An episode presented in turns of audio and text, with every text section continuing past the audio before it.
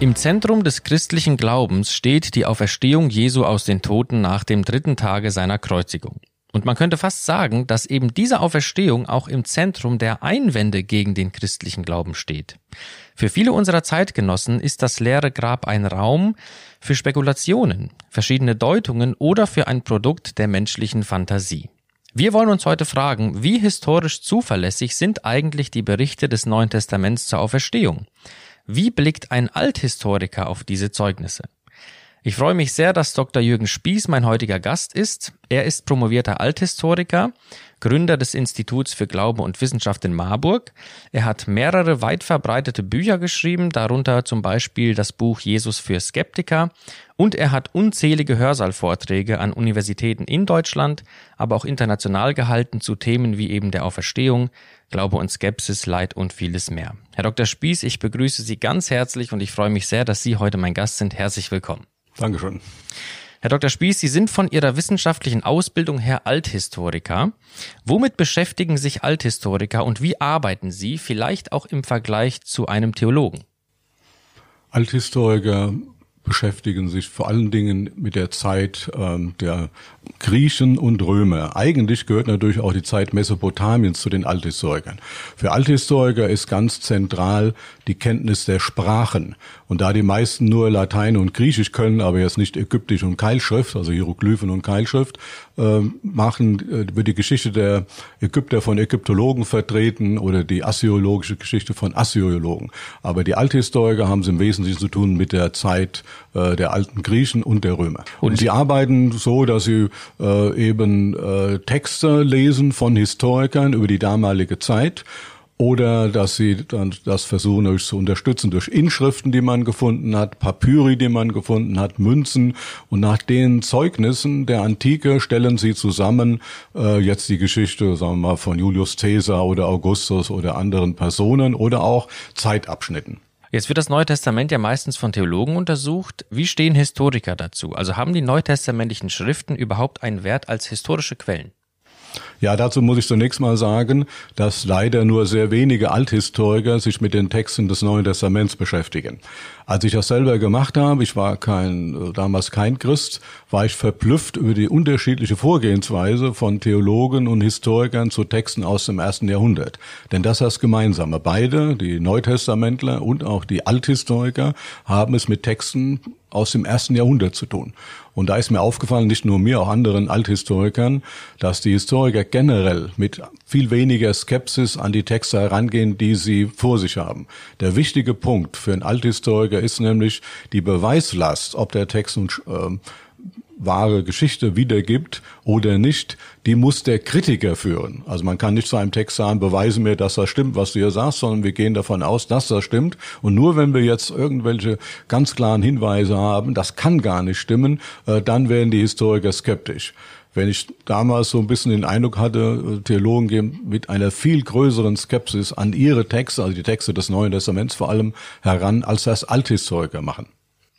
Das heißt, der Text genießt im Vergleich zu manchen Theologen einen Vertrauensvorschuss. Das kann man ganz genau so sagen, ja. Ein Historiker kann ja jetzt nicht wie ein Naturwissenschaftler ein Experiment durchführen, das immer wieder durchführbar ist und dadurch irgendwelche Sachverhalte belegbar sind.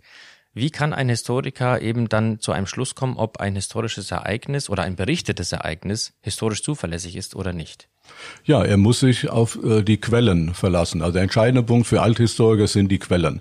Und die Quellen, äh, das nennt man Primärquellen, das sind also Berichte anderer Historiker über ihre eigene Zeit oder vergangene Zeiten oder sekundäre Quellen. Sekundäre Quellen sind zum Beispiel Briefe.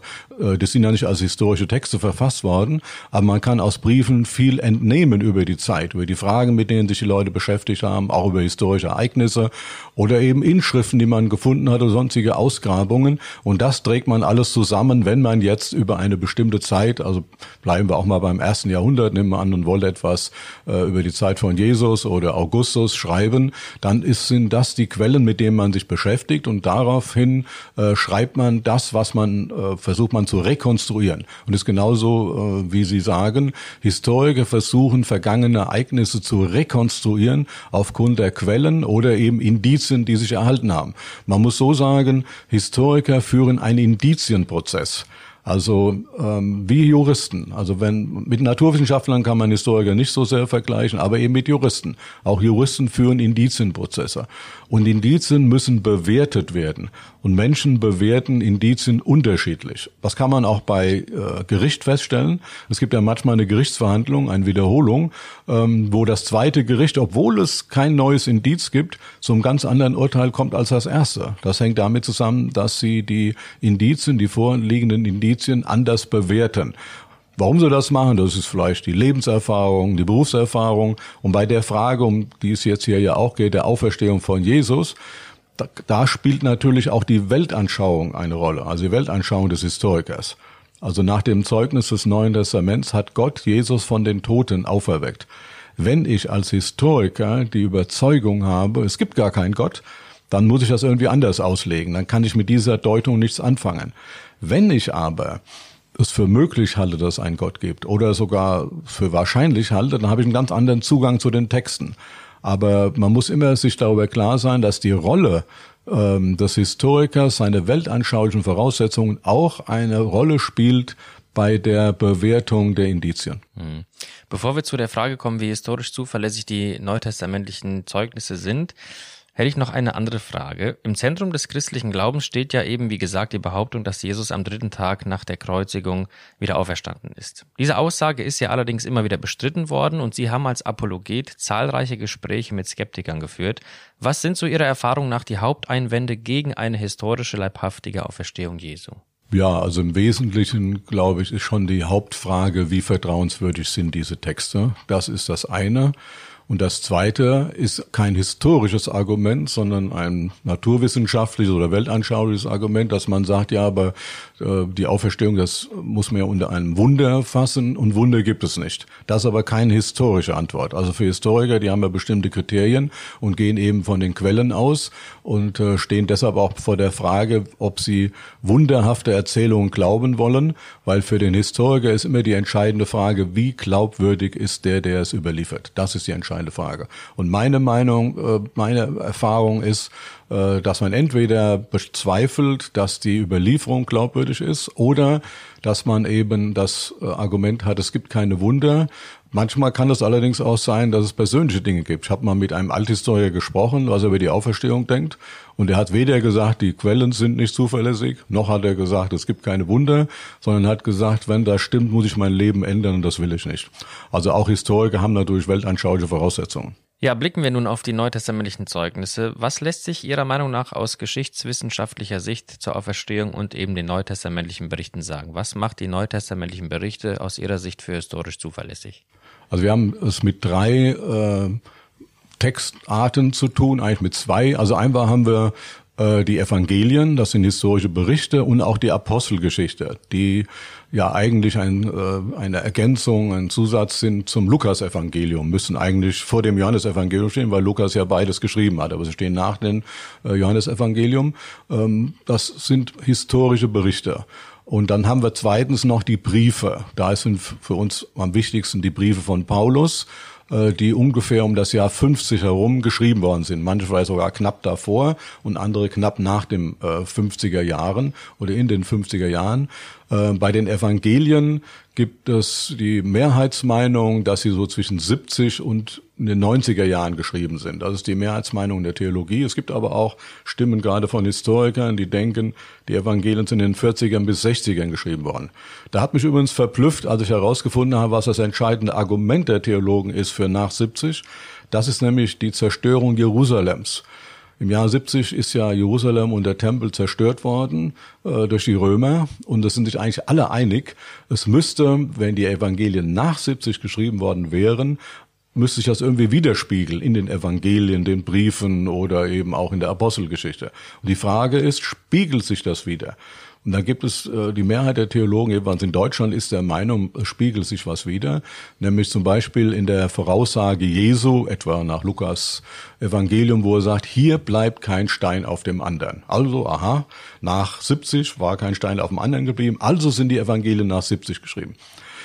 Diese Voraussetzung ist natürlich ein Problem, weil diese, äh, diese Aussage hat die Voraussetzung, dass es nicht möglich ist, dass ein Mensch, wenn wir mal von Jesus mal nur als Mensch sprechen wollen, in der Lage ist, eine Prophezeiung auszusprechen, die sich erst Jahre nach seinem Tode ereignet. Das ist die Voraussetzung. Und da muss man sagen, das halte ich für sehr, auf sehr wackeligen Füßen. Einer der bedeutendsten Althistoriker des 20. Jahrhunderts, Hermann Bengtson, der hat geschrieben, dass natürlich die Prophezeiung von Jesus über die Zerstörung Jerusalems, nachdem sie eingetreten war, für die Christen glaubensstärkend war. Man kann also diese Aussage aus dem Lukasevangelium entweder für gelogen halten und sagen, äh, das zeigt, dass die Evangelien nach 70 geschrieben sind, als sozusagen als Datierungsmöglichkeit nehmen. Oder man kann davon ausgehen, das hat er wirklich gesagt. Und dann weiß man, das war natürlich für die Christen ganz wichtige Prophezeiung, nachdem es dann im Jahr 70 wirklich eingetroffen ist. Jetzt gibt es ja auch das Argument, dass Leute sagen, die Evangelienberichte sind ja nicht objektiv, sondern subjektiv, weil von Jesu Nachfolgern geschrieben. Was würden Sie diesem Argument entgegenhalten? Ja, dass jemand eine besondere Kenntnis hat, heißt ja nicht, äh, dass er sich täuscht. Also man kann sagen, über den Holocaust haben wir viele Berichte von Holocaust-Überlebenden, die selber da Zeugen waren. Sollen wir jetzt sagen, das kann gar nicht stimmen, weil die waren ja selber überleben, haben vielleicht sogar ein Interesse in ihrer Darstellung.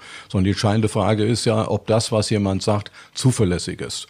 Und da gibt es einen ganz wichtigen Punkt, was das Lukas-Evangelium angeht. Also ich hatte ja gesagt, es gibt äh, die Briefe und dann gibt es die Evangelien und die Apostelgeschichte. Da finden wir überall äh, etwas über die Auferstehung. Und bei der Apostelgeschichte ist es so, da gibt es nicht nur im zweiten Teil die sogenannten Wir-Berichte, also Lukas war teilweise Begleiter von Paulus, sondern bei den Reisen äh, kommt Lukas oder Paulus in viele verschiedene Orte und Lukas hat da immer wieder geschildert, wie die einzelnen Administratoren, also die Verwaltungsbeamten, die leitenden Bürgermeister für einen Titel trugen. Und es hat sich inzwischen herausgestellt, dass er alle Titel, in jeder Stadt waren andere Titel, korrekt wiedergegeben hat. Dass auch die geografischen Angaben alle korrekt sind. Dazu muss man sagen, bei Tacitus ist nicht alles korrekt oder bei Flavius Josephus. Und das hat natürlich die Glaubwürdigkeit von Lukas erheblich erhöht, erhöht. Wenn man die Sachen, die man archäologisch oder durch Inschriften bestätigen kann, als Bestätigung findet, dann ist man natürlich auch geneigter, das äh, für glaubwürdig zu halten, wofür man keine oder noch keine archäologische Bestätigung hat. Also dieser Umstand hat bei Althistorikern dazu geführt, dem Lukas eine ganz hohe Glaubwürdigkeit einzuschätzen. In dem Zusammenhang ist auch wichtig der Prolog des Lukas-Evangeliums, wo er schreibt, es gibt schon viele, die etwas über die Berichte abgefasst haben. Da habe ich auch gemacht. Es gibt Augenzeugen. Ich habe eigene Recherchen angestellt. Ich habe das in einer Reihenfolge dargestellt. Also damit sieht man auch, dass Lukas selber als Historiker ernst genommen werden möchte und dass man ihn als Historiker beurteilen muss. Und er war ja 57 und 58 mit Paulus zusammen in Jerusalem und hat da sicher auch Mitglieder der Gemeinde getroffen, der Gemeindeleitung, auch Apostel, äh, die damals noch äh, Jesus selber gekannt haben. Also von daher hat Lukas ähm, eine sehr hohe Glaubwürdigkeit generell. Das kann man hauptsächlich ableiten eben aus der Apostelgeschichte, weil wir da vieles nachprüfen konnten. Sie haben das schon angesprochen, es werden eben in den neutestamentlichen Zeugnissen auch Augenzeugen ähm, genannt oder eben auch Stellen wie, dass der Auferstandene mehreren Leuten gleichzeitig erschienen ist. Würden Sie als alte Historiker sagen, das spricht ebenfalls für die Glaubwürdigkeit, weil es ja in der damaligen Zeit leicht zu widerlegen gewesen wäre, wenn die Leute eben ihre Zeitgenossen gefragt hätten? Also das ist sicher ein Argument, man kann es am stärksten sehen an der Stelle in 1. Gründe 15, äh, 3 bis 6 oder 3 bis 7, äh, wo Paulus ja davon schreibt, also wie grundlegend, äh, ich gebe, erinnere euch nochmal daran, Christus ist nach den Schriften gestorben und begraben und nach den Schriften auferweckt worden äh, und gesehen worden. Und dann spricht er auch von mehr als 500 Brüdern auf einmal, die meisten leben jetzt noch. Die meisten Historiker gehen davon aus, dass die Kreuzigung von Jesus am 7. April des Jahres 30 stattgefunden hat. Effenwelt könnte sie auch 33 stattgefunden haben. Der erste Korintherbrief ist Mitte der 50er Jahre geschrieben werden, also eine zeitliche Distanz von rund 25 Jahren. Und da ist klar, dass nicht mehr alle leben, die im Jahr 30 was gesehen haben, 25 Jahre später, aber viele leben noch. Daran erinnert Paulus. Er führt das nicht als Beweis an, aber er erinnert daran. Das hatte auch diesen Punkt, äh, den Sie gerade angesprochen haben. Man kann das nachprüfen. Und diese Leute waren offensichtlich auch der Gemeinde in Korinth bekannt. Das ist also eine ganz wichtige Textstelle. Äh, 1. Korinther 15 äh, ab Vers 1. Vor allen Dingen diese Stellen 3, 4, 5, 6 und 7.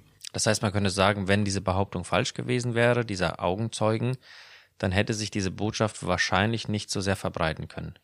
Ja, man äh, muss was anders sagen. Die die älte, der älteste Punkt eigentlich äh, über die Auferstehung ist die Pfingstpredigt äh, von Petrus, Apostelgeschichte 2.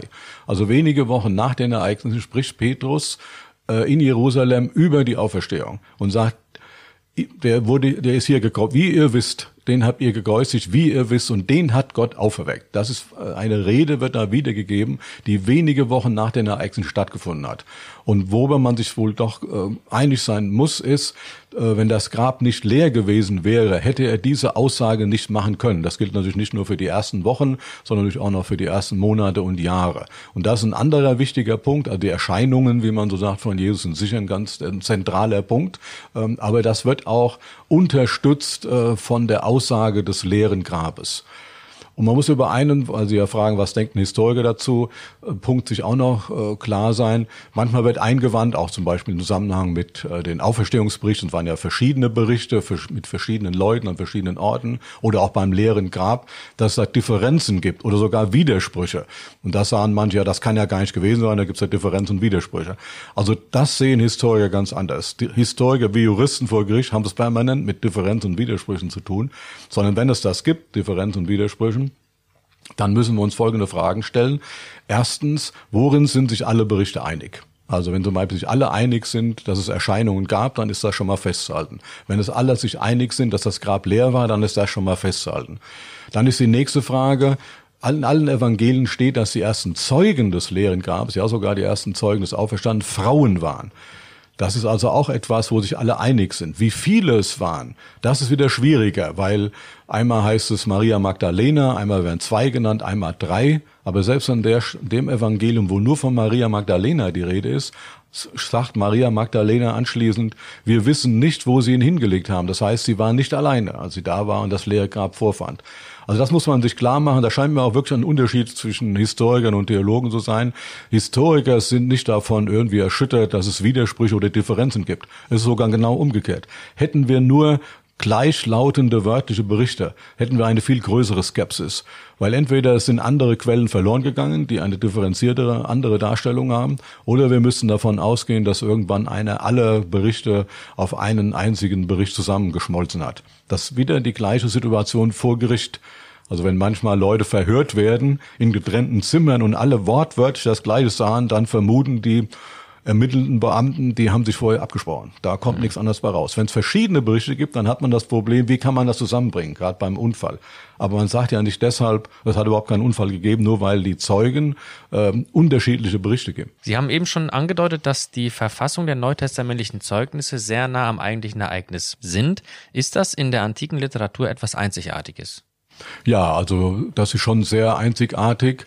Also auch äh, Tacitus hat einen zeitlich größeren Abstand über die Ereignisse, die er schreibt, also etwa die Evangelien haben. Selbst wenn man bei den Evangelien von der Datierung von 70 bis den 90er Jahren ausgehen würde, da hat Tacitus oft äh, größere zeitliche Distanz als die Evangelien. Briefe sowieso, denn da sind wir ja wahrscheinlich ungefähr nur 20 Jahre später äh, bei äh, Paulus äh, als die Ereignisse. Und man muss sagen, dieses Glaubensbekenntnis 1. Korinther 15, das muss ja aus den 40er Jahren stammen und eigentlich sind sich alle Historiker einig, dass es aus den 30er Jahren stammt, also unmittelbar nach den Ereignissen. Paulus ist ja wahrscheinlich sogar ein bis zwei Jahre nach den Ereignissen Christ geworden. Also alles äh, unmittelbar im Anschluss an die Ereignisse um die Auferstehung von Jesus. Vielen Dank.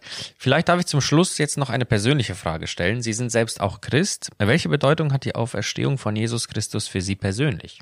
Also ich selber komme nicht aus einem christlichen Elternhaus und bin überhaupt durch den Hinweis auf die Auferstehung dazu gekommen, mich ernsthaft mit dem Neuen Testament zu beschäftigen. Das war in der Schule. Ein Schulfreund sagte mir, Jesus sei von den Toten auferstanden. Und ich dachte, ja, wie, was kann man da als Historiker sagen? Kann man da überhaupt als Historiker was zu sagen? Und das hat auch für mich eine wichtige Rolle gespielt, auch die, äh, den Blickwinkel eines Historikers auf diese Quellen und Texte anzulegen.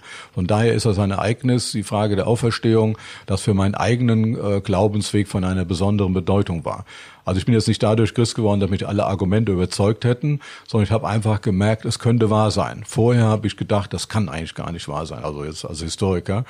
Äh, und als ich mich dann auch als Historiker während meiner Promotion damit beschäftigt habe, war mir klar, es könnte doch wahr sein. Also jedenfalls historisch spricht nichts dagegen. Damit war ich noch kein Christ geworden, aber ein ganz wichtiges Argument war eigentlich damit aus dem Wege geräumt. Und die Auferstehung ist nur generell ja äh, zentral wie wenn Paulus das eben sagt, Grund des christlichen Glaubens, Grund der christlichen Hoffnung im Petrusbrief, dann ist das nicht nur für mein Leben äh, der Ausgangspunkt geworden, äh, sondern das gilt generell für den christlichen Glauben. Das finden Sie ja eben in den Reden der Apostelgeschichte, Sie finden es in den Paulusbriefen, Sie finden es in Schlusskapiteln der Evangelien. Die Auferstehung ist das zentrale Ereignis. Herr Spieß, haben Sie ganz herzlichen Dank für diesen sehr spannenden und auch diese sehr gewinnbringenden Perspektiven, diese so wichtige Frage. Ich wünsche Ihnen gottesreichen Segen und auch Ihnen als unseren Zuhörern. Mein Name ist Arthur Reiswig und Sie hörten FDH Podcast.